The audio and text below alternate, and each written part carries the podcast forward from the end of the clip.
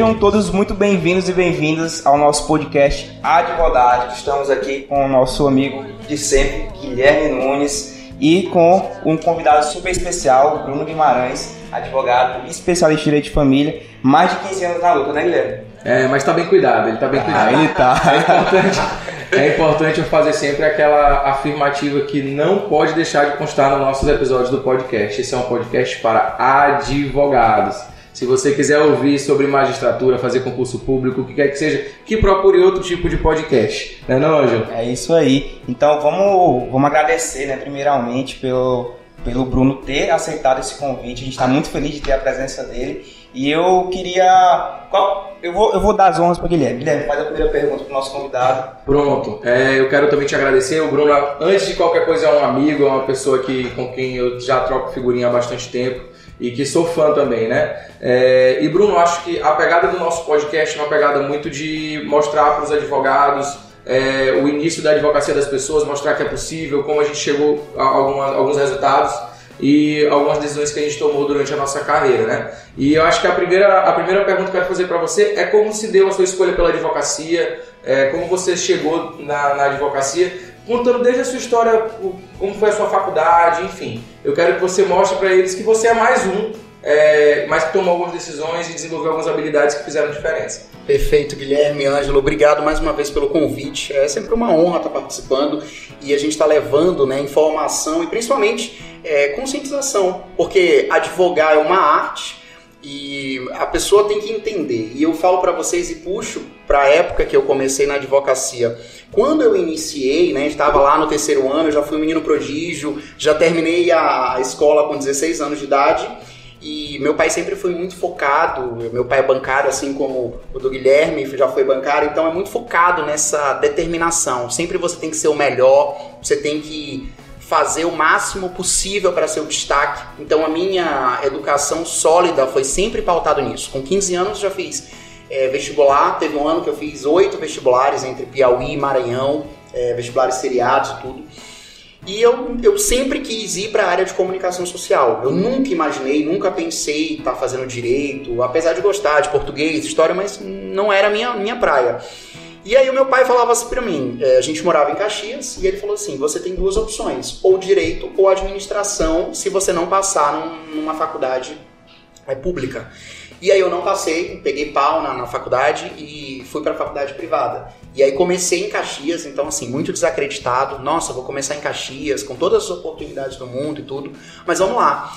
E no primeiro período de faculdade eu me apaixonei pelo curso. Eu vi que era, é, eu gostava de lidar com pessoas. Então a minha possibilidade e facilitação de comunicação, ela veio daí. Por que não? Eu vou estar tá falando com pessoas. E é muito interessante que lá naquela época eu fui convidado para para o meu pai, uma amiga do meu pai tinha uma revista e ela me convidou para escrever uma autobiografia, né? Muito jovem, mas já fazendo biografia. E eu fiz. E na autobiografia, eu pego hoje, ela está disponível na internet, inclusive, a capa da a, a, parte da revista. Eu disse que eu queria formar em direito, fazer um mestrado, passar no concurso público e ser professor universitário. E hoje, com 11 anos de advocacia, todas as minhas metas foram concluídas até então. Então é muito gratificante saber que eu cheguei até aí. E aí é, quando eu entrei no curso de Direito, e olha que a gente entrar no curso de Direito, para quem é aluno sabe que você pega todas as dias, né? Psicologia, é, enfim, todas as dias, filosofia, as dias. E, e eu falei, nossa, será que é isso que eu quero? Mas eu vi que era o que eu queria. E aí eu comecei em Caxias, fiz três períodos e vim para São Luís e cheguei a formar aqui. Então, assim, é, é, chegar nesse ponto de escolher o curso não foi escolha minha, mas me apaixonar pelo curso e dar o melhor de mim, aí sim foi, não me arrependo. É, é durante a, durante a, sua, a sua faculdade é, e até logo após, quando você iniciou na advocacia, é, que tipo de habilidades você acha que foram diferenciais para você se posicionar no mercado, para você escolher a sua área de atuação? Como foi essa escolha? Conta um pouco pra gente. Eu acho, eu não vou, eu vou só chutar. eu tenho certeza que foi a comunicação, né? Como tu já tinha falado. A comunicação também, mas é, eu digo para todos os estagiários, né? Eu tenho muitos estagiários no escritório, então eu digo para os meus estagiários que você escolhe o perfil profissional que você quer no momento da parte uh, profissional de estágio, né? No momento da sua, do seu aprendizado como estagiário. Então, É, no passado eu sempre observava todas as áreas, estudei. Na época de faculdade não foi a disciplina que eu mais me apaixonei. Eu não gostava das aulas, até porque o meu professor é, hoje ele virou referência para mim, né? Mas não era aquela disciplina que diga, nossa, eu gostava de trabalho, gostava de trabalhista, é, enfim, de outras áreas específicas. E tanto que a minha, a minha monografia foi em direito do consumidor, não tinha nada a ver com família. Só que aí é, uma amiga de, de classe falou assim: ah, tá tendo vaga para estágio voluntário na Defensoria Pública do Maranhão. E é na área de direito de família. E eu fui. E a minha defensora, doutora Fabiola, maravilhosa, primeiro dia de estágio, ela pegou um processo, capa a capa, e disse: Isso aqui é a capa do processo, isso aqui é um autor, isso aqui é um réu, isso aqui é um requerente, requerido. E foi me mostrando passo a passo e ela deu um pouco de autonomia. Ela estava grávida, então ela precisava deixar uma equipe lá trabalhando. Ela falou: vocês vão continuar e vocês vão atender aos, aos assistidos. E a gente começou a atender. Então eu ia pro fórum, pegava, sei lá, 30 pessoas em uma manhã e eu fazia o atendimento. E aí, Ângelo, vinha aquela história da comunicação. Sim. Então eu tinha essa comunicação com o cliente. Eu sentava com ele, eu ouvia o que ele queria e eu me comovia com o caso. Então eu via que era uma mulher que ia ganhar 30% de um salário mínimo, que na época era 300 reais, era 90 reais de pensão por mês para sustentar uma criança. E eu vi que o cara não estava pagando. Então eu me sentia tocado com aquilo. E eu começava a dizer, não, eu vou fazer algo. Então eu, eu me esforçava o máximo possível para, junto à minha defensora pública, dar essas garantias. E aí comecei a gostar. Saí da defensoria, fui estagiar na própria faculdade que eu estudava na época, no Núcleo de Práticas Jurídicas, eu implementei o núcleo, também com a comunicação com a comunidade. E aí, é, meu pai naquela época sempre falando, e nessa época eu não pensava em advocacia, né? Pensava em concurso, como todo mundo em época de faculdade. E eu falava, nossa, concurso, OAB e tudo. E aí eu em pleno estágio lá na faculdade que eu estava, eu recebi um convite para voltar para a defensoria como o primeiro estagiário remunerado da Defensoria do Maranhão. Defensoria Pública no Maranhão, é, que na época é, recebeu autonomia com muito apoio do Dr. Guerreiro Júnior, ele deu autonomia da defensoria e aí, assim como tinha orçamento, poderia já estar tá remunerando. Então a gente não, eu na época não fiz seletivo, entrei como estagiário e era o único estagiário que tinha habilidades para fazer conciliação é, entre os assistidos lá. Então eu ficava sozinho na sala com os assistidos e perguntava: e aí, tem acordo? Vamos para o divórcio? É, é, tem como fazer consensual? Então já sentia isso, né, de essa pegada de atendimento e tudo. Daí, passando um pouco mais adiante, saí da defensoria, porque eu tinha que passar na OAB, tinha que fazer a prova da OAB e tudo mais, e percebi assim: é, agora é o momento de eu escolher era, ah, eu vou para o concurso público, não vou? E continuando gostando da área de direito de família. Vinha estudando muito, passei na OAB, passei de primeira na OAB é, em 2010. E em 2011 apareceu um concurso público do Tribunal de Justiça do Maranhão. Fiz o concurso, passei em terceiro lugar para a cidade de Santa Inês, mas nunca fui chamado. E foi o meu trauma. Então eu falei, era para comissário da infância, era Sim. na área de, de família também. Como eu nunca fui chamado, eu falei, olha, eu estou aposentando, virei para meu pai e falei, aposentei de concurso público, não quero saber mais. Então, 2011 foi o concurso, 2012 saiu o resultado, aprovado. No mesmo ano de 2012, a minha mãe me chama em casa e diz, Bruno, é, eu te escrevi, esse final de semana você não vai sair. Eu falei, por quê? Não, porque eu te escrevi no Enem. Falei, Enem, já tô formado, já tava com a minha primeira pós-graduação concluída em Direito Público. Falei, não, não vai fazer. Cara, eu fui fazer a prova do Enem, sem nem ter caneta em mãos. Cheguei lá, pedi caneta emprestada.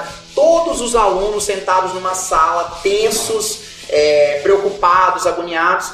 E eu naquela good vibe, vou fazer a prova de boa e tal. O que, que aconteceu? Simplesmente o tema da, da dissertação do Enem. Hoje, quem faz mil pontos no Enem é crânio, né? Sim. Na época eu fiz 986. Não me perguntem como. 986. Por quê? O tema da redação do Enem puxava para um direito virtual, uh, era como utilizar Wi-Fi em praças públicas naquela época, e o tema da minha, do meu TCC da faculdade foi sobre compras e vendas online. Eu tive que estudar. Então deu para brincar legal. E aí passei no Enem, em sétimo lugar na UFMA, para comunicação social, rádio e TV. Então, na vida, a gente tem que ter foco eu deixei um pouco o meu foco de comunicação social, já que meu pai disse, não, você vai fazer direito e tudo, e comecei a puxar o direito, me, me especializar. E quando eu senti que eu estava maduro o suficiente para ter uma segunda graduação e ir atrás do meu sonho, aí a gente fala de sonho e, e objetivo mesmo, é, eu fiz. E hoje eu não me arrependo, porque eu vejo que na minha área profissional hoje eu consigo tirar com uma remuneração uma ou duas vezes mais do que um, um magistrado ganha, do que um promotor ganha. Então eu consigo fazer meu salário, eu consigo fazer meu horário, meu tempo. E peguei, e aí assim que eu me formei, que foi a pergunta que você me fez, assim que eu me formei, é, eu pensei, para onde eu vou seguir? Sim. E os primeiros casos que aparecem pra gente são casos familiares. Se, seja ou não, é uma pensão do tio. É algo de consumidor. É um, é um consumidor, é um inventário, é alguma coisa nesse sentido. Eu falei, bom, então vamos. E aí comecei. É muito curioso, Guilherme, eu tinha muito medo de ir pro fórum. Passei dois anos da minha vida profissional acho que sem pisar no fórum. Medo, medo. Nós, como advogados, a gente se treme na base de estar é. na frente de um juiz. Então, o que, que eu fazia? Vou comer pelas beiradas, vou para juizado. E comecei a me especializar em juizado. A minha mãe tinha uma loja de, de é, atacado roupas, né? Vendia para sacoleiras tudo. E a gente começou a pegar bomba, cheque sem fundo. E eu em casa, não estava em escritório nenhum, tinha três, quatro meses de advocacia. Falei, gente, o que, que, eu vou fazer? Minha mãe chegou e falou assim: meu filho, cobra, executa. E aí eu comecei a estudar e comecei a entrar na área de cobrança. Então eu comecei no direito na cobrança. E era numa galeria comercial aqui em São Luís que tinham 15, 20 lojas. Lojas que vendiam marcas, multimarcas, no Brasil todo. Então eu chegava lá e falava assim: ó, naquela época, eu quero fechar com a sua loja para fazer cobrança. Você tem muito? Ah, eu tenho 100 mil de cheque. Beleza. Quanto que, que fica? Eu cobrava mil reais no contrato. Brincando, brincando, eu tinha 10 lojas. Eu tinha um salário de 10 mil reais fora o percentual do variável Sim, que a gente é. recebia. Tudo enjuizado. Então comecei a me tornar amigo do juiz, conheci o juiz, conhecia a menina que fazia a faxina, porque todo dia eu estava no juizado fazendo cobrança. E aí comecei, tinha meu salário. Depois de dois anos atuando na área de cobrança, é, eu recebi um convite para fazer cobrança de um condomínio e me apaixonei também pela área de condomínio. E nunca deixando o direito de família de mão. Sempre estando estudando, pesquisando, indo para congressos. Eu acho que o, o, o, acadêmico que forma, né, o novo advogado, tem que se capacitar. Então, indo para congressos, eventos. E aí, no terceiro ano ali de advocacia, eu recebi o convite para ser diretor jurídico da antiga faculdade UVA, aqui no Maranhão. Sim. Fui diretor jurídico, tinha uma remuneração fixa, fazia o meu, o meu nicho de clientes, mas a faculdade me liberava e me oportunizava uma sala lá no centro para que eu botasse meu escritório. Então, meu escritório começou uma portinha, bancado pela faculdade, energia, tinha uma funcionária que estava lá para poder atender os alunos que estavam em débito, mas eles também me oportunizaram atender os meus clientes. E aí começou o nicho. Então eu começava a atender ali o Joãozinho da padaria, o Pedro do açougue, começava a atender clientes muito pequenos até que chegou um momento que a gente já começa a atender um público diferenciado. E, e aí eu me, eu me seleciono, eu, eu, eu senti o momento de eu selecionar o meu nicho de atuação. Então eu não sou advogado tributarista, não sou advogado é, trabalhista, criminalista, eu sou advogado familiarista. Eu disse e, e pensei naquela época, por que não? Eu refleti, uma vez eu fui fazer uma palestra que eu me perguntei quem é a referência né, de direito de família no Maranhão. E aí eu remonto para a época que eu entrei na faculdade. A minha referência, a única pessoa que eu conhecia que trabalhava com família, era o meu professorzinho lá que eu não gostava das aulas. Sim. Né, que na época era o Dr. Carlos Couto. Sim. Então, o Dr. Carlos Couto foi o meu professor de, de Direito de Família e era a minha referência. E eu me perguntava, mas meu Deus, será se eu não posso ser uma referência? Então, a gente se acha tão pequeno diante do gigantismo, e eu que sou professor universitário, sempre no primeiro dia de aula falo para os meus alunos, nós temos mais de 20 mil advogados. Mas se você botar na balança, nós temos poucos, de fato, advogados. Advogados que levantam a bandeira dizendo, eu sou advogado. Eu digo que eu, eu desacredito no advogado tudão. Eu desacredito. que é advogado tudão? É aquele estudo que Chegou lá um trabalhista, ele pega. Chegou um criminal, ele pega. Chegou um civil, ele pega. O que cair para ele, ele pega. Sim. Por que, que eu desacredito? Porque você tem que ser especializado em uma área específica. Eu aprendi uma vez com um amigo que virou para mim e falou para mim assim: Ah, eu contratei, na época, eu queria me divorciar, era o divórcio dele, é, eu contratei a melhor advogada de direito de família do país. Eu falei: Quem você contratou? Doutora Maria Berenice Dias. Eu falei, nossa, mas você aqui de São Luís, com tantos profissionais aqui, você contratou ela. Contratei, sabe por quê? Porque eu queria ganhar minha causa. Se você quer ganhar a sua causa, contrate o melhor, contrate o que é referência. Porque caminhos e portas vão se abrir para essa pessoa e sua causa vai ter uma grande chance de ter mais sucesso. Então eu fiquei com essa reflexão. Eu falei, por que, que eu não posso ser o melhor ou estar entre os melhores daqui de São Luís? Né? E Eu a acho- gente viu o nicho que não tinha ninguém na época. Eu acho interessante é, é, essa- o que tu estás falando, porque tu começaste com cobrança, porque foi o que se Sim. apresentou para você, e a gente fala muito isso na escola. Demais, Você não demais. começa exatamente onde você quer, você Sim. começa onde tem espaço para você, Claro. no mercado que se apresenta para você, como para mim foi condominial, enfim. É, e você vai com a maturidade, né, com o desenvolvimento de algumas habilidades e tal e competências, você vai começando. A gente até desenhou isso agora na, numa das aulas online é, ao vivo da escola de advogados para os assinantes. A gente desenhou isso que você quer estar no meio, mas esse meio você ainda não está pronto para esse meio.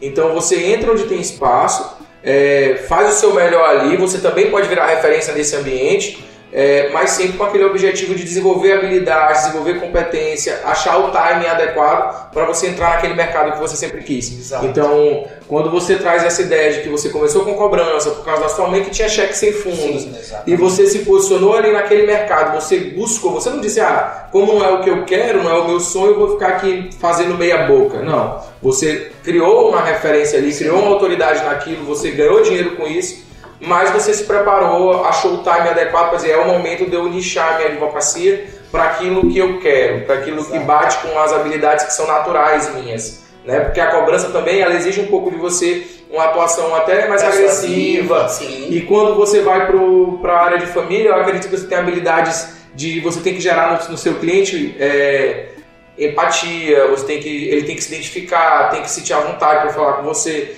Então, eu acho que é- essa maturação bem direcionada, né, Bruno? Porque a gente também sente um pouco de falta na faculdade desse direcionamento. Sim. E, e outro ponto que o Bruno falou muito legal é que a, a disciplina que ele, que ele mais gostava na faculdade era direito do trabalho, que é a área que né? você não atua hoje, não quer, inclusive a área que, a área que você não quer atuar Não, mesmo. alguma. Inclusive é muito bom a gente falar isso, é, é, porque assim, a gente conversa com muitos advogados, principalmente jovens advogados, né?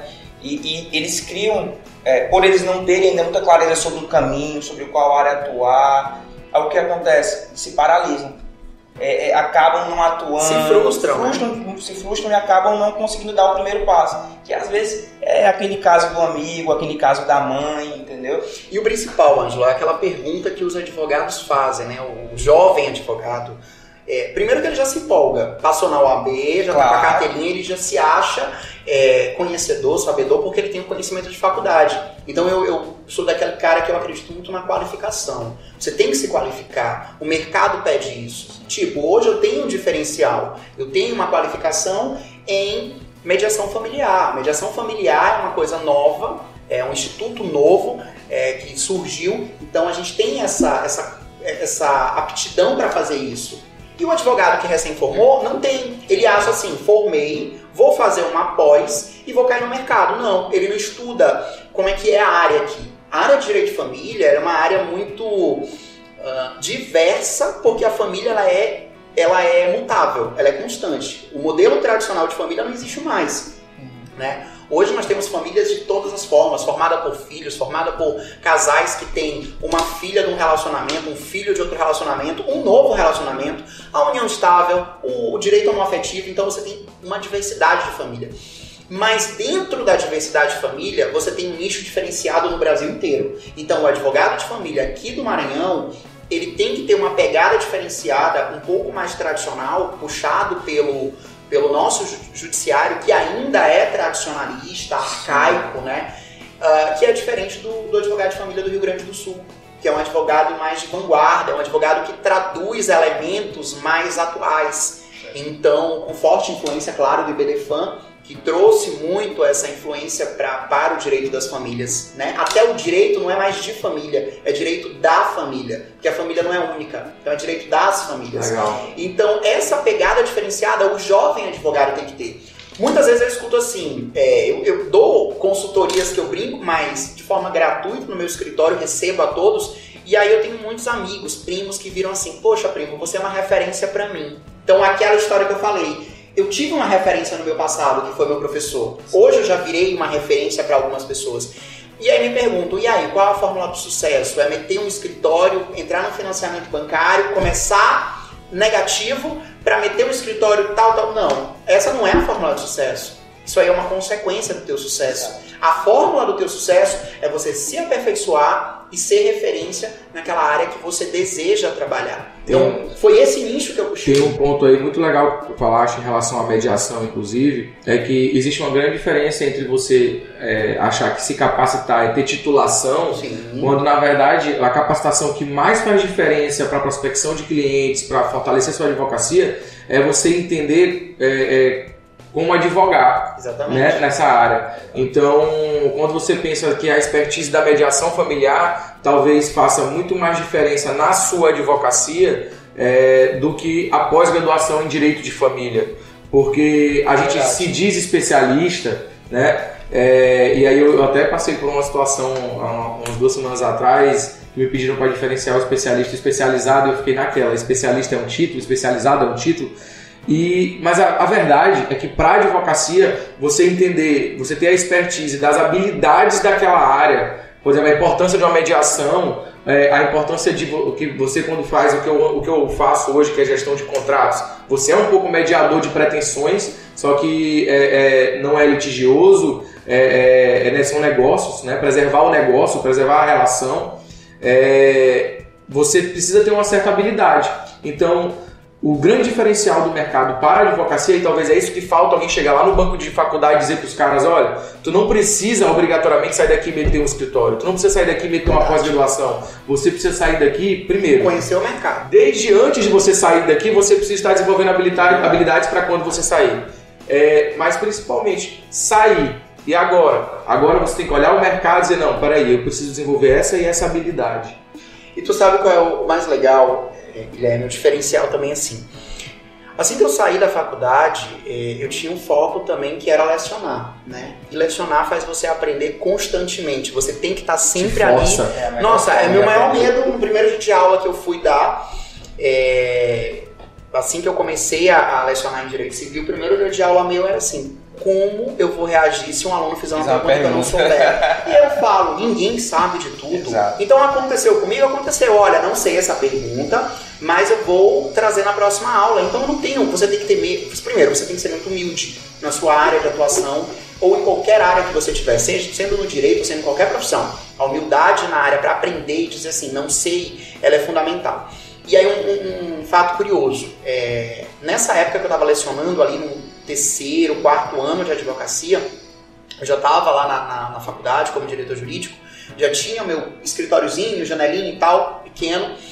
É, uma emissora de TV me procurou, do nada. Me achou na internet, me procurou e falou assim: Você quer dar uma entrevista sobre determinado assunto? Não era direito de família, era consumidor. Eu fui. É, na semana seguinte, uma outra emissora me viu e me chamou. Você quer dar uma entrevista? E isso começou um fluxo contínuo.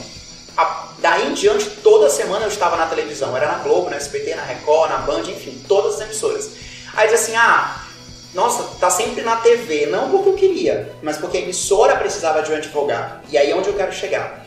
Outro, outro gancho que eu pego é que muitos advogados, quando eu digo assim, tem, tem vergonha. Ah, eu não vou dar entrevista, não morre de vergonha. Então, eu sou muito assim. Quando eu via que eu tava demais na TV, eu não tava aparecendo muito, minha imagem tava muito massacrada, eu dizia assim, não, vou ligar aqui pro meu amigo, vou ligar pro Ângelo, vou ligar pro Guilherme. E aí eu ligava e disse, não, cara, eu tenho vergonha demais, pelo amor de Deus, passa. E aí eu assumia de novo aquela reportagem. E o advogado ele tem que entender, de acordo com o código de ética, que ele pode se Claro. lançar. É o momento dele ser visto, ser notado. Então, vários dos meus clientes dizem assim: Eu já te vi. Eu já te vi no SBT, eu já te vi na Record, eu já te vi na Globo. Ah, eu já vi você no, no jornal de, da noite, no jornal da manhã dando entrevista. Então, o advogado tem que saber estar no mercado. Não é só conhecer o mercado, que é o que o Guilherme falou, mas se fazer presente no mercado. É um curso, é a OAB que a gente tem, a nossa seccional, tem uma comissão, se integra na comissão, vai, porque a comissão vai precisar de alguém para dar uma palestra, vai precisar de alguém para fazer um projeto e você está lá, é o seu nome que está sendo visto. Então eu agarrei essas possibilidades. e dentro do nicho de família, aonde tinha direito de família eu estava. Então tinha um curso numa faculdade de família, Bruno estava lá, eu era o primeiro da fila. Onde tinha família eu estava inserido. Até o momento que eu comecei a receber convites, já que eu estava estudando tanto família, falava de família, eu comecei a receber convites para é, palestrar. Ocupar o outro lado. O né? outro lado do balcão. Então eu tenho um exemplo muito interessante. Em dois, eu não vou lembrar agora datas, mas vamos lá. Há uns cinco anos atrás, é, nós temos o maior congresso de direito de família do Brasil, que acontece em Gramado. É o Congresso Internacional de Direito de Família do Mercosul. E eu falei assim, nossa, era meu sonho, juntei dinheiro naquela época. Eu falei, eu vou para Gramado, eu vou para esse congresso. E aí o congresso abriu um, um, um seletivo de artigo científico. Eu falei, cara, olha que oportunidade. Eu podia fazer um artigo. E eu tinha um estagiário na época, sentei com meu estagiário, isso foi 2016. Falei assim, vamos fazer um artigo? Vamos. Em um dia a gente produziu um artigo. Lembro como se fosse hoje, dia do trabalho, dia 1 de maio, feriado. Comecei às 7 da manhã, terminei 10 e meia da noite. É, pedi para uma amiga fazer a revisão ortográfica. Quando foi 11h40, postei. Era 20 minutos finais. E acreditando muito. Em maio, meu aniversário também, o congresso era no dia do meu aniversário, dia 27 de maio, e eu comecei a acreditar. Eu falei, eu vou, vou conseguir. Eram 10 artigos que seriam selecionados, é, teriam, a gente exporia um banner né, no, no congresso, e eu falei, vai dar. E meu estagiário não acreditava nisso tudo, escrevi ele, me inscrevi, comprei nossas passagens, e, e aí consegui numa televisão falar sobre o projeto e aí quando foi dia 20 de maio saiu o resultado. O meu artigo foi classificado entre os 10 e eu poderia expor em Gramado. Então, no dia do meu aniversário eu estava lá, expus em Gramado o, o banner e fiquei conhecido dentro das, das autoridades de direito de família do país. Então, aqueles meus professores, ou melhor, aqueles doutrinadores que eu estudei na faculdade, estavam todos lá. Eu ficava, me tremia todo, eu falei, nossa, é Maria Berenice, é professor Cristiano Chaves, é professor Zeno Veloso, né, saudoso Zeno Veloso. Então, tinham várias autoridades. Eu falei, nossa, eu tô ali no meio deles. Aí, o que, que eu pensei? Meu sonho, ano que vem eu volto para cá para participar do congresso. Eu sempre botei isso na cabeça, então você tem que ter um foco. Né? Eu até conversava com vocês ainda nos bastidores que tem uma essa reportagem que eu fiz, né, de foco, ela remonta muito para isso, que lá atrás eu tinha tudo delimitado na minha vida. Então um dos meus focos seria esse, estar tá ali nos grandes. No ano seguinte, fui convidado para ser vice-presidente da Comissão de Direito de Família da UAB, pela, pelo meu engajamento na área. E é, a Gramado me convida, o Congresso me convida para estar lá como representante do Maranhão na mesa para compor uma mesa.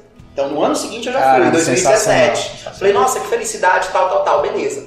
E aí, em 2021, foi 2020, ano passado, eu já recebi um convite para ser palestrante do Congresso. Legal. Então o Congresso foi adiado, vai ter ano que vem, e eu estou como palestrante do maior Congresso de Direito de Família Legal. do país. Então para mim isso foi muito gratificante. Então você faz uma trajetória. Não tem aquela pessoa que acredite assim, de hoje para amanhã eu vou virar um advogado foda. É o mestre dos magos. É, não dá. O mestre dos magos. Ele só aparece e diz, ó, oh, já sou foda, pois é, tchau. Não é. dá pra você fazer isso. Você tem que ter uma trajetória. Não precisa chegar a ter 11 anos de, de, de atuação como eu. Mas se você fizer esse cronograma de vida e for muito focado nisso, e, e o mais legal é que a escola é, de advogados ensina isso, se você tiver um foco e souber a direção que você quer, o caminho que você quer traçar, não isso, tem Tem um ponto da tua trajetória, Bruno, que eu acho muito legal e que é algo que. Dois, na verdade, pontos que eu queria levantar. É, o primeiro é que, de fato, o início da advocacia tem muito de uma mentalidade que você precisa ter. A advocacia ela é mentalidade. Sim, é por isso, é tanto que os dois módulos, né? Os dois primeiros módulos da escola de advogados é o curso de formação de advogados é, e os nossos assinantes, que hoje são membros fundadores, que a gente fala, porque foi a primeira leva de assinantes, né, quando a gente lançou a plataforma, é, os primeiros módulos são sobre essa mentalidade que você precisa ter para desenvolver a sua advocacia. É, e aí, um, um, ponto muito importante, que aí eu vou puxar uma pergunta para ti, que é algo que eu quero muito que você fale, é, é você gerar autoridade na área. E as pessoas acham que gerar autoridade na área é ter um carro bom, é ter um escritório gigante. Na verdade, você gera autoridade de diversas formas. Mas eu volto ao que eu digo sempre, foi a aula ao vivo que, eu, que a gente fez. Você precisa estar no meio. Então, eu, eu fiz uma pergunta uma vez assim: é, quer advogar para empresários? Com quantos empresários você convive? É, você precisa estar no meio. Quer, é, é, eu faço sempre a mesma pergunta também para todo mundo. Liga para cinco pessoas assim que são de média distância, não precisa ser as mais distantes nem as mais próximas. É, aquele amigo de amigo seu, aquela namorada de amigo seu, aquele namorado de amigo seu, você pegar e fazer assim, vou ligar para essas pessoas agora. Pega o celular e liga. Eu quero que você me dê pelo menos quatro das cinco, tem que saber o que você faz, qual é a área que você atua. Se pelo menos quatro das cinco não souberem responder, você está fazendo isso errado. As pessoas não sabem o que você faz. Isso e é aí a minha pergunta para ti é, claro, você já contou a sua história, você gerou autoridade, você se envolveu, você é um cara extremamente focado, é... mas qual é a importância de você ter um posicionamento? As pessoas confundem posicionamento com dizer eu sou contra isso, eu sou a favor disso. Não. Você ter posicionamento é você estar sempre dentro falando sobre é, é, aquela regrinha. Fale sobre a sua advocacia.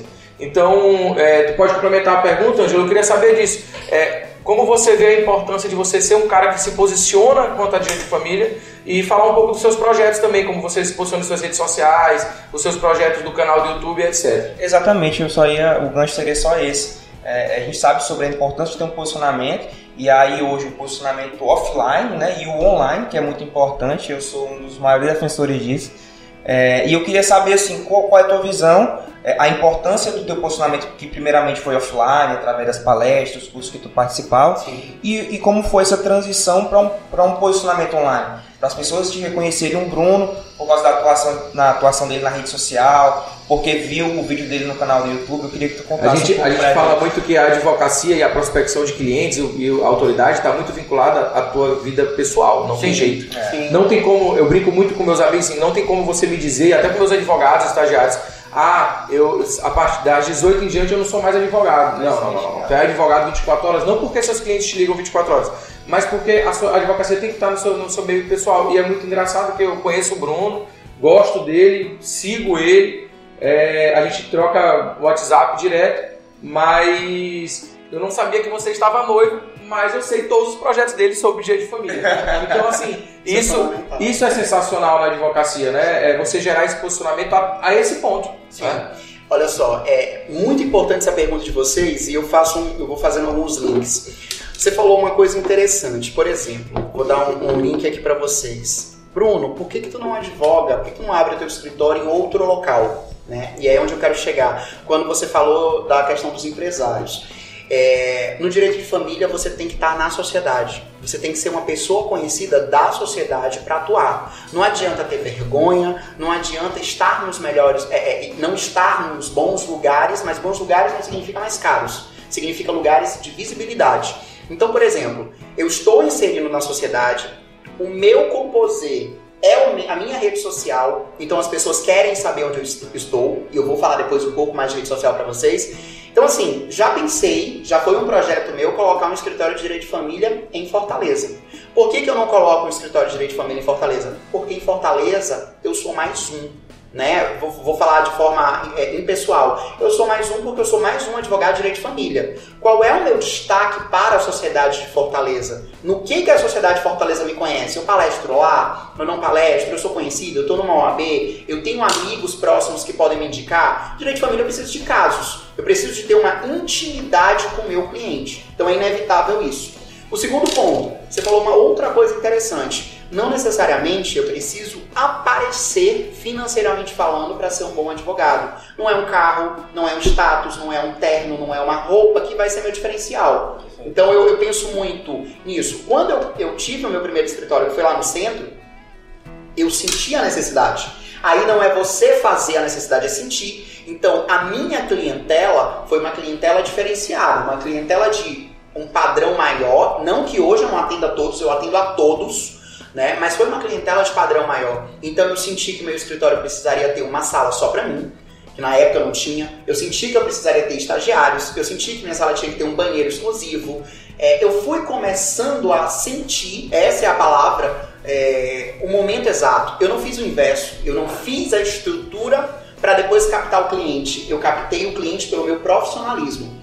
E aí é, mudei para uma outra sala de 30 metros quadrados, pequena, mas para mim aquilo ali já era o diferencial, meu cliente já tinha um conforto. Só que aí chegou no momento que eu já estava há uns 3, 4 anos nessa sala, Eu falei, gente, o escritório já está crescendo, eu já estou com uma gama de estagiários grande, já estou com uma equipe grande para estar tá ali comigo. Eu preciso de uma sala maior, eu preciso de uma estrutura melhor. E os clientes cobravam isso. Eu via que eu ia fazer um inventário na minha sala, tinha 10 pessoas. Tinha que pegar cadeira de plástico, botar, era aquela loucura. Eu falei, não, preciso de conforto, eu já posso. E aí eu migrei para uma sala de 45 metros quadrados maior, diferenciada já. E hoje eu tenho um escritório de 80 metros quadrados, um escritório grande, são, são várias salas que a gente tem num prédio comercial. Então, assim, essa, isso que o Guilherme falou, essa prospecção, ela é fundamental nesse sentido. E aí eu puxo agora para a rede social. Eu aprendi uma vez o seguinte: o meu Instagram é meu cartão de visita. Então o meu cliente vai estar tá vendo o que eu faço. Já tive oportunidades de clientes olharem no passado, né? Antes de eu ter essa conscientização, me olharem com uma, uma, uma, um copo de cerveja na mão, uma garrafa de, de vinho, alguma coisa assim. Ah, doutor, o senhor bebe? Então, o seu cliente lhe busca na rede social. Então, hoje eu tenho uma proteção maior do que eu posso postar. Eu tenho a minha rede social, é a, me, é a única rede social que eu tenho, mas eu sei o que eu posso postar. Eu tenho vários seguidores, eu, como professor, tenho alunos, então você acaba influenciando, o seu estilo de vida influencia, o que você posta, o que você vê, o que você assiste. Então, se eu viajo, eu sou amante de viagem, o Guilherme sabe disso, amante de viagem, então estou sempre viajando mas com muito cuidado no que postar. Então, a boa rede social, é, ela vai ter elementos duplicados. De que tipo? Eu não vou para uma rede social só buscar conteúdo profissional. A curiosidade, ela aguça. Então eu tenho que saber, poxa, aquele cara é advogado, ele é bem sucedido na sua vida profissional, o que ele tem? Então não é uma postagem do carro que eu compro, não é uma postagem da garrafa de vinho cara que eu bebo. Isso não vai trazer conteúdo. Eu tenho que postar estilo de vida, então eu posto o meu cotidiano, meu dia a dia, é, o que, que eu estou fazendo no escritório, algumas coisas. Posto quando eu viajo, posto um pouco da minha vida pessoal, mas muito pouco, porque a minha vida pessoal ela corresponde a mim, é, só eu tenho interesse nela e posto o meio profissional. Então eu mesclo, se vocês observarem, eu mesclo. Tem uma postagem ali falando do escritório, tem uma outra profissional de uma palestra, e tem uma viagem que eu faço, tem um passeio, tem uma foto com família. Então eu sempre tento dar essa mesclada, porque Perfeito. só família, só vida pessoal não agrega, só vida profissional não atrai. É, às vezes o cara se torna chato ali. É, é, é, vai ser lembrado como um advogado de família que só fala de só tem post. Só tem post, eu só falo de coisas. Ó, é. eu sou totalmente contrário, eu não levanto a bandeira do TikTok para qualquer área de trabalho. Então, assim, podem falar, podem dizer o que quiserem, mas eu não levanto. Porque o bom advogado não é o que está fazendo TikTokzinho lá, dizendo que faz isso, faz aquilo. Não. O bom advogado é aquele que mostra resultado, que mostra trabalho. Então, eu prefiro uma publicação no site do tribunal mostrando que eu fui o primeiro advogado que fiz o primeiro é, divórcio Primeira dissolução de união estável no centro de conciliação no Maranhão. Aquilo me agrega. Eu postar TikTok não vai me agregar. E outro detalhe. Aí vocês me perguntaram é, é, outras plataformas. É, por muito tempo eu fiz vídeos falando no, no Instagram sobre a atividade profissional e todo mundo me cobrava. Poxa, precisa ter um canal no YouTube, precisa ter um canal no YouTube, precisa ter um canal. Eu falei, gente, eu não tenho tempo. E aí eu me organizei, estruturei a minha vida profissional para destinar pelo menos uma vez na semana momentos para gravar. E aí eu comecei nos canais, no, no, canal do YouTube. É um vício, a gente fica viciado. Só que chegou. Eu gostei do slogan. Fala família. Fala família. Fala família, muito bom. Fala família. O canal no YouTube, todo mundo pode acessar, tá lá disponível com vários seguidores. Fala aí qual é. Pra é www.youtube.com/barra Fala Família. Barra Fala Família. Fala Família, é. E aí, assim, é, quando eu lancei o canal, eu falei, eu quero trazer amigos, colegas que falam de direito de família, quero trazer assuntos interessantes. Então, um dos vídeos mais assistidos do nosso canal é um vídeo que eu tive com a doutora Vivian Bauer, que é advogada, que é como cobrar honorários no direito de família. A gente não aprende isso em faculdade, a gente não sabe. E por que, que a gente fez esse vídeo? Porque eu e a doutora Vivian fomos responsáveis por criar a tabela de honorário de família da OAB é, Maranhão, do ano, salvo engano, de 2018, 19 por ali. Então aquela tabela de honorários foi criada, foi criada, né, foi, foi indicada para o conselho por nós. Por quê? Porque tinham coisas que não tinha. Não tinha é, união estável numa tabela da OAB. Então eu tinha que adequar um divórcio, precificar com um divórcio. Né? Outra coisa interessante que eu quero puxar rapidinho o gancho para vocês é como cobrar. A gente pensa assim, nossa, a tabela de honorários da OAB é muito cara Como que eu vou cobrar? Eu não tenho capacidade. Quantos alunos não ligam para mim, recém-formados, professor, quanto que eu cobro? Eu digo, a tabela, tá aí para isso. Professor, mas eu não posso cobrar um valor desse. Pode.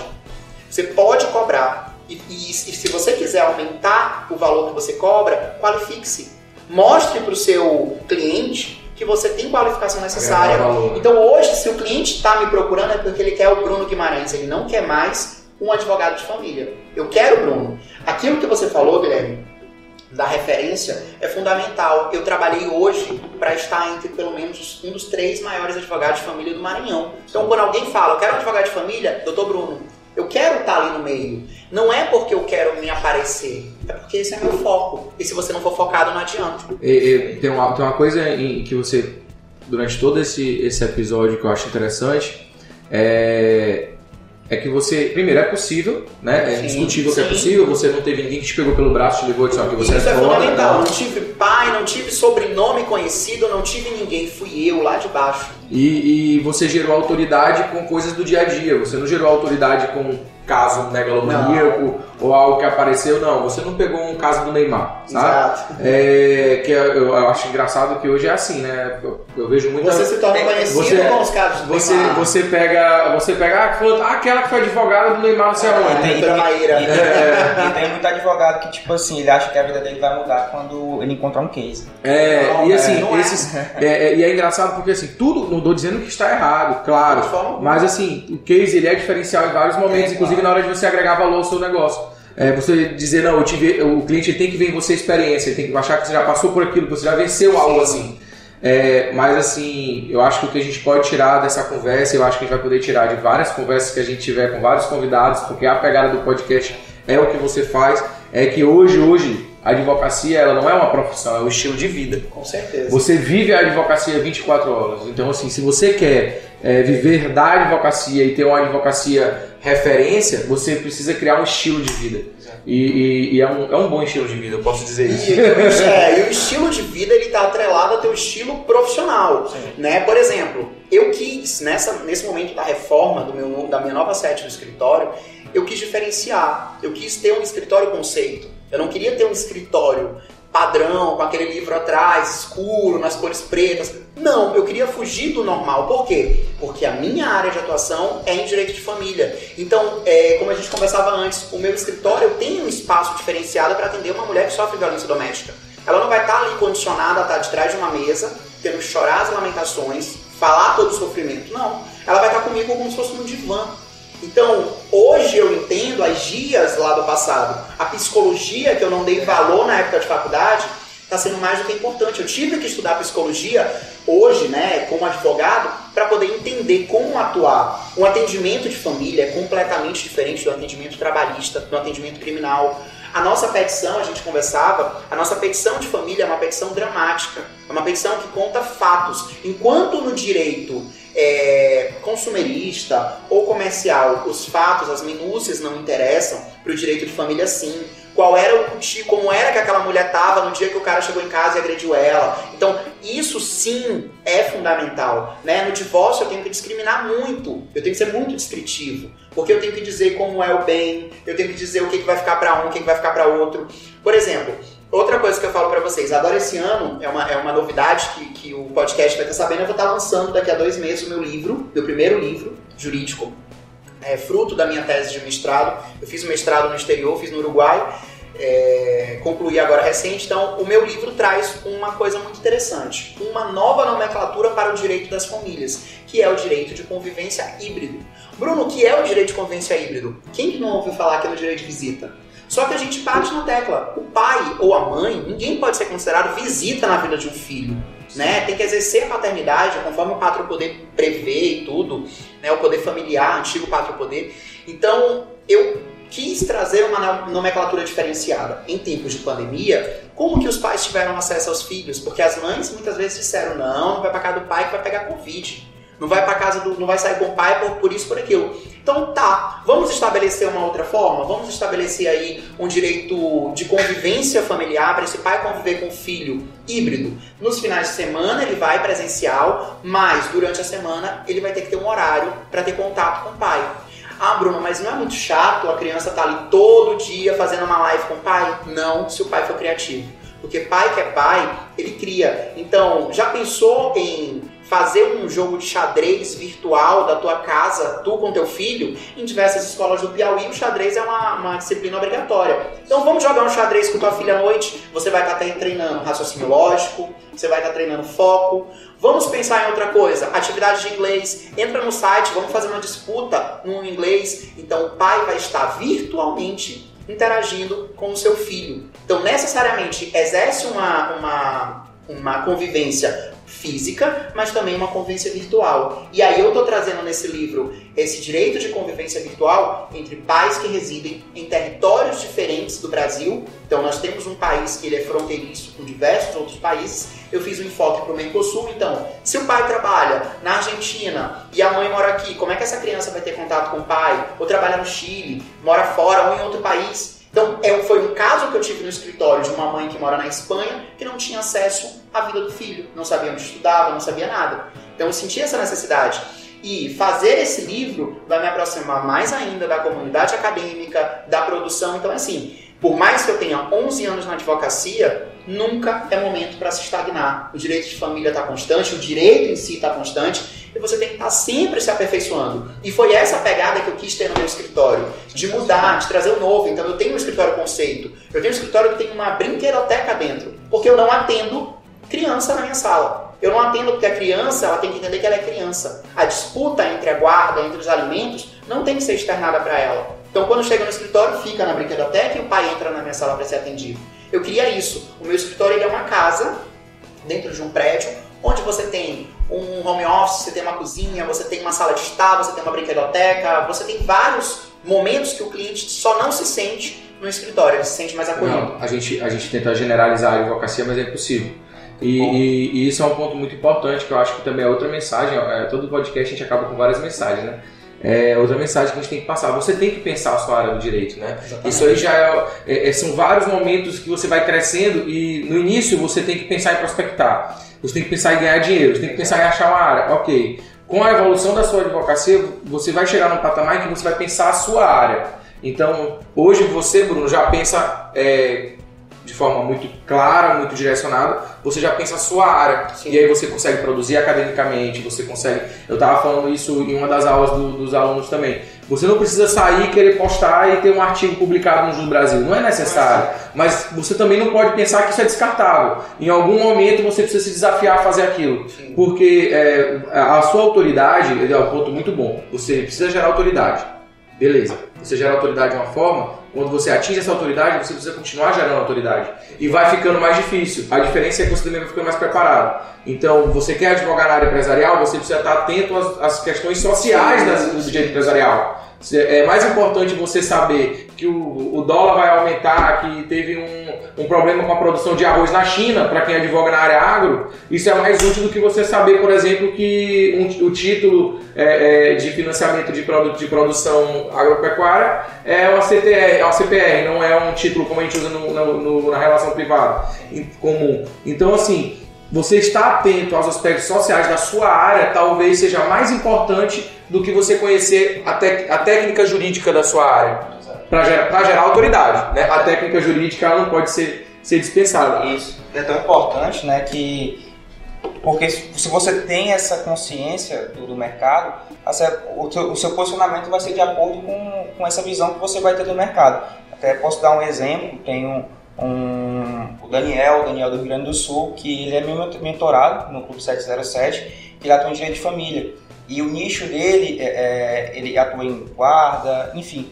Só, só que ele, ele decidiu por um posicionamento digital. Ele decidiu por criar essa autoridade, é, primeiramente na internet. Existem muitos casos de mulheres que sofrem, é, é, enfim, têm esses problemas e acabam que não buscam uma pessoa perto tem vergonha de falar é e procuram no Google. Vão lá e se ele encontra um site que tem as informações que ela precisa, que às vezes passa a segurança, ela consegue fechar com aquele, com aquele escritório. Exatamente. Então, é, você tem que observar o mercado, você tem que ver as possibilidades e aí você determina qual vai ser seu posicionamento. E o, e o, Guilherme falou uma coisa interessante, eu não respondi a pergunta ainda, que era como que o meu posicionamento influencia. Exato. Então hoje é, puxando pela tua fala, Ângelo, eu tenho pessoas que me mandam, por exemplo, ah, me mandam um site de um escritório. Doutor Bruno, é, meu amigo, eu sei que você não é da área de trabalho, mas tu confia nesse escritório, tu conhece esse site, então o site faz a diferença, o Instagram faz a diferença. E aí eu respondendo a pergunta, como que eu vejo o meu posicionamento? Hoje, sendo referência na área, eu tenho que ter muito cuidado ao me posicionar, seja na minha rede social, seja numa palestra, seja num evento, seja em qualquer momento. Por exemplo, eu já fui para uma palestra onde eu tinha sentada na, na, mesa, né, a palestra que eu, que eu tenho uma palestra é, pioneira no Brasil, que é o Jukebox Jurídico de Família, que a gente mostra uma máquina de música e fala alguns temas. Então eu levei para a palestra no congresso que aconteceu aqui em São Luís. Para quem não sabe, eu também sou presidente do Instituto Movimento das Famílias, fui reeleito ontem. Então, muito gratificante estar aí mais dois anos, a gente levando o direito das famílias adiante. E nesse congresso, eu tinha na plateia a juíza da vara da mulher e tinha várias mulheres que são defensoras da causa, né? E eu falei da questão das mulheres que utilizam a máquina do judiciário somente para coagir o homem a aceitar determinadas situações no divórcio. Então a mulher força uma situação, porque somente hoje a palavra da mulher vale para poder abrir uma medida protetiva. Ela vai lá e diz que ela está sofrendo violência psicológica, que não precisa provar nada, né? E que ela já passou por violência física no passado e tudo, e que ela quer a medida. E a mulher movimenta a máquina do judiciário, leva e diz assim: se você não, é, se você não aceitar as minhas condições de divórcio, eu consigo te arrebentar lá na vara de violência da mulher. Então, na minha palestra, eu fiz uma crítica a isso. Eu fui muito louco ao fazer, porque eu tinha uma juíza da vara da mulher.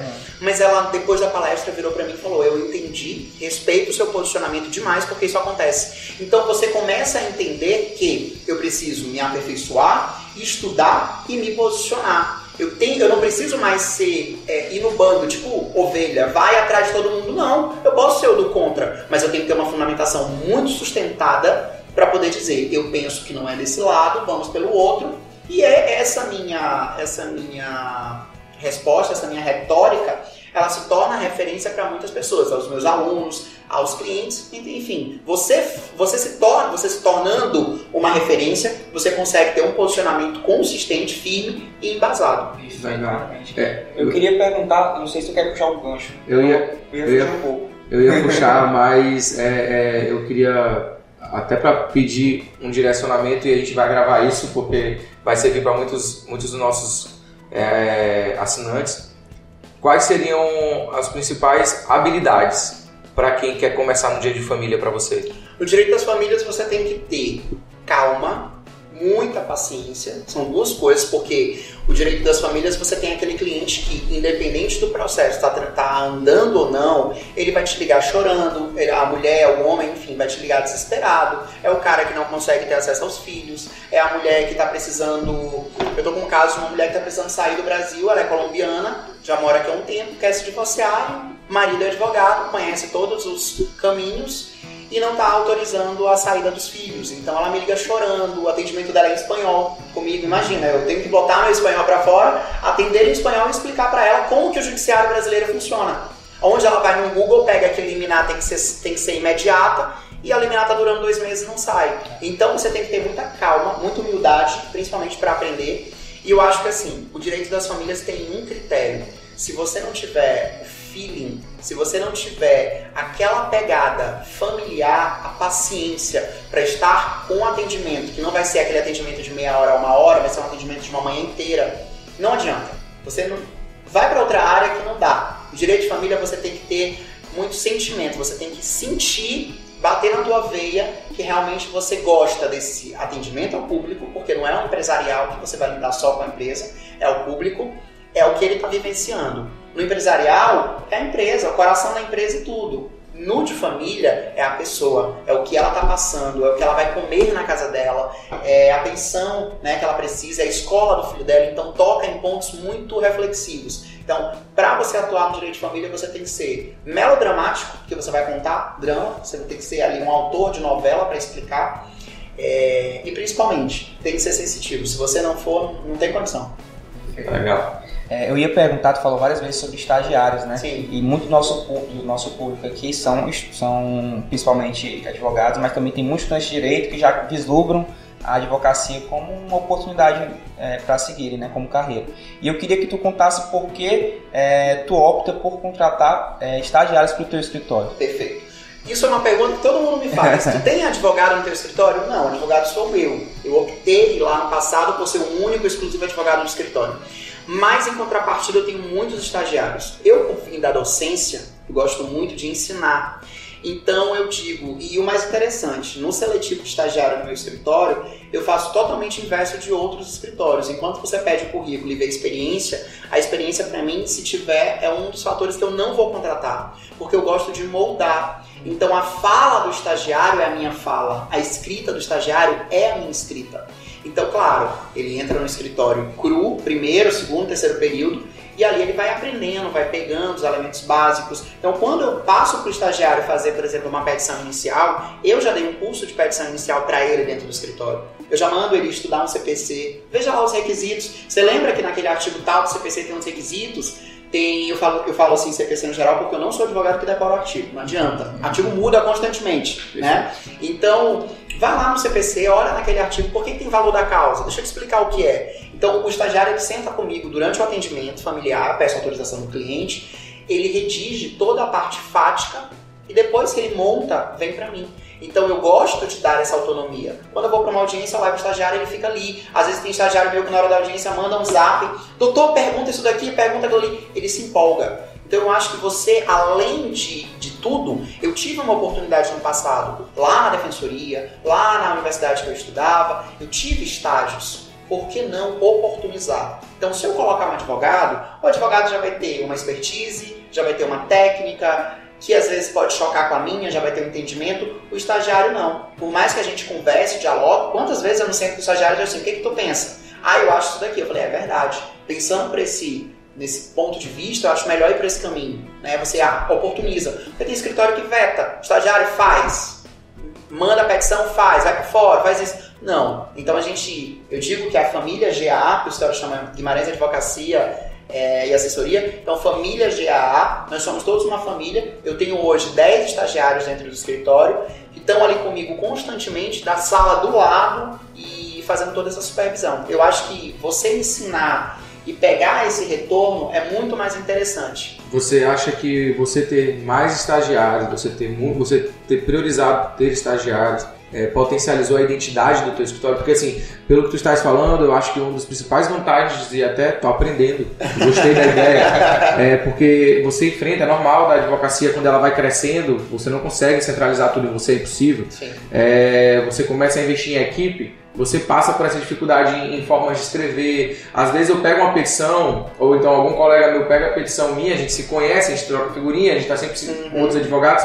Rapaz, Guilherme, eu, peguei, eu tenho certeza que essa petição não foi você que fez. Tá lá, meu timbrado é meu nome. Exato. É, você acha que você ter estagiários e treiná-los, capacitá-los, dividir com eles teu conhecimento, fazer com que eles se tornem partícipes, faz com que você tenha uma certa estabilidade de linguagem, é, você consegue é defender uma, você consegue ter uma individualidade no teu escritório em relação a isso. Com certeza. E outra coisa, vamos falar de mercado. No mercado, você com outro profissional, ele tem um, por mais que esteja no teu escritório, tá com um valor fixo, um salário, recebe um percentual, mas ele quer chegar onde você está. Ele quer muito chegar onde você está. Então eu dei um passo para trás. Ao invés de eu colocar um concorrente meu, no direito de família posso.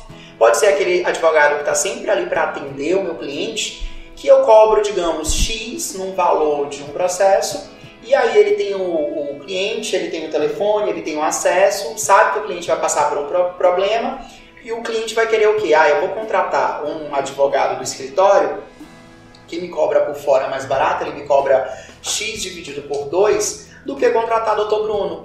Então eu vou estar colocando o meu inimigo ali comigo, né? Por muitas vezes ele pode levar a minha cartela de clientes. Então ele é, é, é, é, muito o risco de acontecer isso é muito grande e o estagiário não. Por o estagiário, e se você conversar com os meus estagiários, eu sou um, o mestre dos magos, eu sou o mestre, onde eles são os aprendizes. Eu vou colocar aqui. Pronto. Magos pra ele. e eu sou o aprendiz. Então, tipo, e eles são aprendizes. Então, o tempo todo eles estão aprendendo, eles gostam. Eu falava com você, o horário, por exemplo, da manhã no escritório é de 8 às 12, o estagiário sai de lá 1 e meia, 2 horas, e eu mandando. Hoje, é, é, esse mês, a gente brigando. Eu falei, eu não quero ninguém aqui depois das 12. Por quê? Não, doutor, mas tá legal, ele ganha a causa contigo, Sim. ele vivencia a causa. Não, mas tá legal. O estagiário lá no escritório começa voluntário. Eu já tive experiência de começar a remunerar. Ah, é porque é mão de vaca? Não. Porque ele dá valor, ele tá lá pelo aprendizado. Quando eu faço seletivo, eu abro no máximo um prazo de dois, três dias para inscrição, eu tenho 80, 90 currículos para estágio voluntário. Então, assim, eu tenho duas datas que eu faço. Eu faço sempre em julho e em janeiro, que é quando troca. Sim. Na faculdade ele forma e tudo. E o estagiário do escritório tem grande chance de depois ser contratado como advogado. Ou então, eu tenho meu primeiro estagiário hoje, é um grande amigo e parceiro, e ele atua também em família, mas pega mais área previdenciária. Então, eu passo clientes para ele. Fui na inauguração do escritório dele, estou ali, dou todo o suporte, a gente tem causa juntos. Né? Então, é o meu estagiário e eu vi ele crescer. Então, não tenho problema com isso. Eu prefiro formar um estagiário para ele montar o escritório dele do que eu botar um advogado lá dentro que vai levar o meu, o meu conceito e a minha clientela. Perfeito, faz todo sentido essa estratégia, até por ser uma advocacia mais artesanal, né? E bom de conversar também com, com, com vários advogados aqui no podcast, porque a gente tem várias visões e todas elas são muito, muito interessantes, né? A gente é, sempre está convencido. sempre está convencido. é, só a título de exemplo, a gente conversou com, com o Diego também, a gente vai fazer um estudo de caso e, e a proposta é totalmente diferente, né? Ele, ele, ele tem. A, a, proposta do escritório é que o estagiário seja efetivado, né? Mas. E, ele, faz, ele, ele quer que o cara construa a carreira ali dentro para que ele saia e eles toquem. É. é e, e assim e é aquilo, não existe, é o que a gente mais fala, as pessoas às vezes esperam da escola de advogados, o manual é esse, seguem que vai dar certo. É como se fosse uma receita de bolo, advocacia é X mais Y. Mas assim, desse podcast, até pra gente também concluir em, em razão do tempo do, do Spotify e também do, das outras plataformas, é, a gente tem que lembrar que. Não tem tempo, viu? Não tem tempo? Não, não tem tempo. Ah, porque você sempre me cobra o tempo. Então, é, é porque se deixar ele fala 10 horas. é, é sempre importante a gente finalizar, até para concluir esse, esse, esse episódio, agradecendo demais ao Bruno. É, você vai fazer muita coisa ainda junto com a gente, vai trocar muita figurinha. Eu acho que tem que ter uma masterclass. Tem que ter uma masterclass Depois de um família. É, vamos lá, tamo junto. Vamos, vamos, falar sobre isso daqui a pouco. É, mas eu, eu quero agradecer a sua presença, agradecer a possibilidade de dialogar, de a gente falar sobre a advocacia, falar sobre o direito de família, falar sobre o seu posicionamento e seu, sua história de vida. É, e deixar aqui aberto aos, aos nossos ouvintes aí que mandem perguntas, que mandem temas, porque a gente vai estar tá aí ainda é, extraindo muito conteúdo do Bruno e, claro, deixar mais uma vez, reafirmar que isso aqui é um podcast sobre advocacia. Quem quiser ouvir de outra coisa, que procure os nossos, os, os nossos concorrentes, que eu não chamo nem de concorrente, né? Que procure outros podcasts aí que falem de concurso público, de outras áreas do direito. Aqui é advocacia na veia. E Bruno, eu tô vendo aqui nosso script, pessoal, a gente antes de entrar nos bastidores, a gente é, decidiu alguns temas que era importante a gente trabalhar aqui e a gente já tá tudo pintado aqui, já, a gente já falou sobre tudo. Eu queria saber se tem alguma pergunta que tu gostaria que a gente fizesse, que a gente não fez, que seria muito importante para você falar, que seria algo que a nossa audiência iria ter como algo de valor. Bom, é, acho que para finalizar, acho que falou de tudo na verdade, mas para finalizar eu quero voltar uma pergunta que foi feita lá no começo. Por que a área de família? Sim. É, independente de ser hoje um podcast destinado ao direito das famílias, poderia ser trabalhista, poderia ser consumerista, qualquer área. Eu acho que a lição que eu quero deixar para todos é: tenham foco, tenham uma determinação, não botem os pés pelas mãos, não comecem com uma estrutura megalomaníaca de um escritório de 300 andares, no melhor prédio, não, não vão fazer financiamento. Então eu acho que eu fui muito centrado nisso, eu comecei de baixo. Eu não tive um sobrenome conhecido, eu não tive um parente que diz assim, ah, meu tio é desembargador. Não, não tive.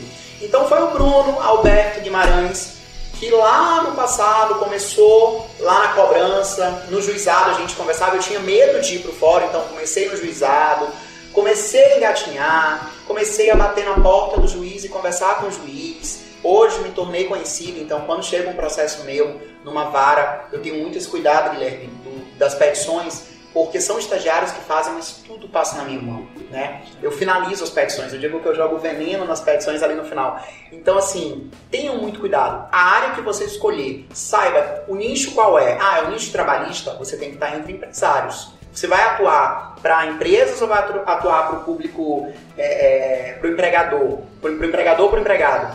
Então, isso é para vocês verem que eu não gosto de trabalho, né? Até as nomenclaturas eu me confundo. Então, assim, se você souber o nicho que você quer, a pegada que você quer levar, estude a sua área.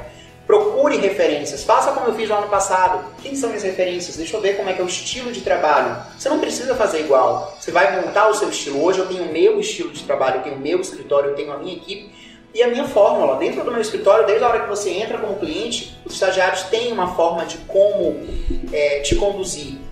Então, por exemplo, só para dar um exemplo aqui para vocês, um spoiler, quando você chega no meu escritório, você nunca vai para minha sala de cara, mesmo que eu esteja é, desocupado. Por quê? Porque o momento que você chega é quando vai ser servido aquele café, aquele chocolate quente, aquela água, aquele suco.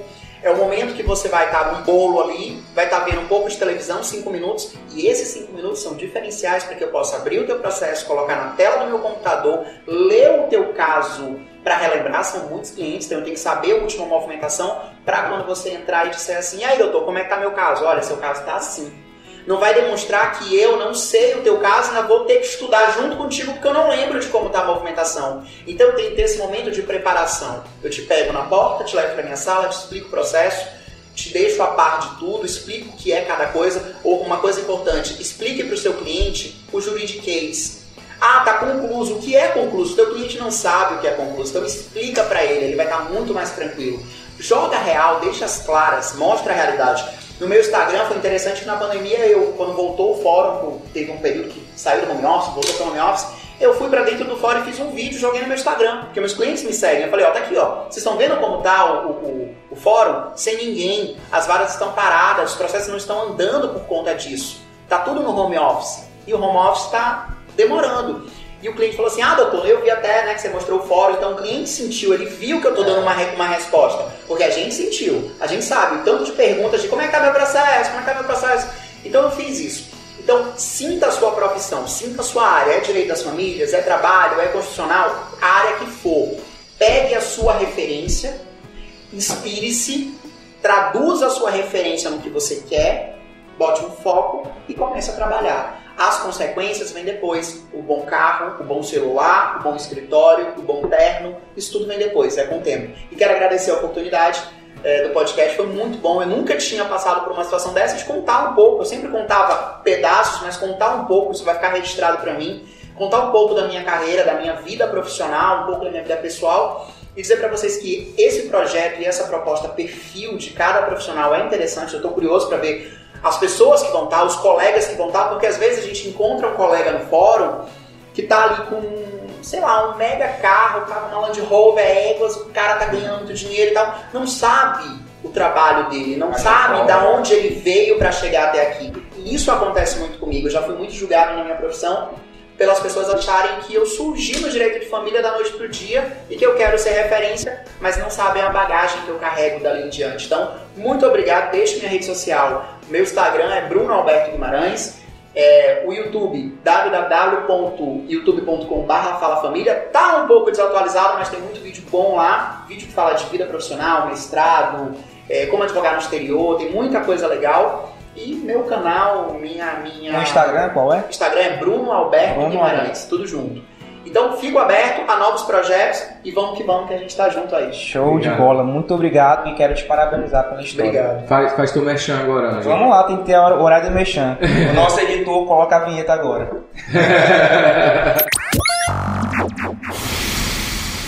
Pessoal, estão abertas as inscrições para a Escola de Advogados, a nossa assinatura, a nossa plataforma online que é estilo a Netflix. Você vai encontrar tudo isso aqui que a gente está falando em um único lugar. É, tem o curso de formação básica de advogados, tem, tem o SOS. Tem os SOS que vai falar sobre aquela dúvida, como despachar com o juiz, como fazer peticionamento, aquela dúvida que surge, dúvida de bolso. Dúvida de bolsa é aquela que você está indo para despachar com o juiz, nunca despachou na vida, e aí tem lá um vídeo de 5 minutos te orientando para você fazer da melhor forma possível. Né? Além disso, tem nossas masterclass, que são aulas, é, aulas exclusivas com convidados, para trazer ali uma visão ou às vezes um novo nicho de mercado. O que a gente fez foi pegar tudo aquilo que a gente aprende quando ouve, por exemplo, a história de um Bruno Guimarães e te entregar numa plataforma só por um preço cômodo e a, junto com todas as dicas que foram dadas aqui, assine a Escola de Advogados. É só R$ 49,90, pessoal. Tem um plano mensal e também um plano anual. Então fiquem à vontade. Vem com a gente que você nunca mais vai sair. É isso. Obrigado, gente. Encerramos esse episódio. Fico muito feliz e mais uma vez muito obrigado, Bruno, por ter se disponibilizado. A gente ainda vai te usar demais. Vamos lá, tamo junto.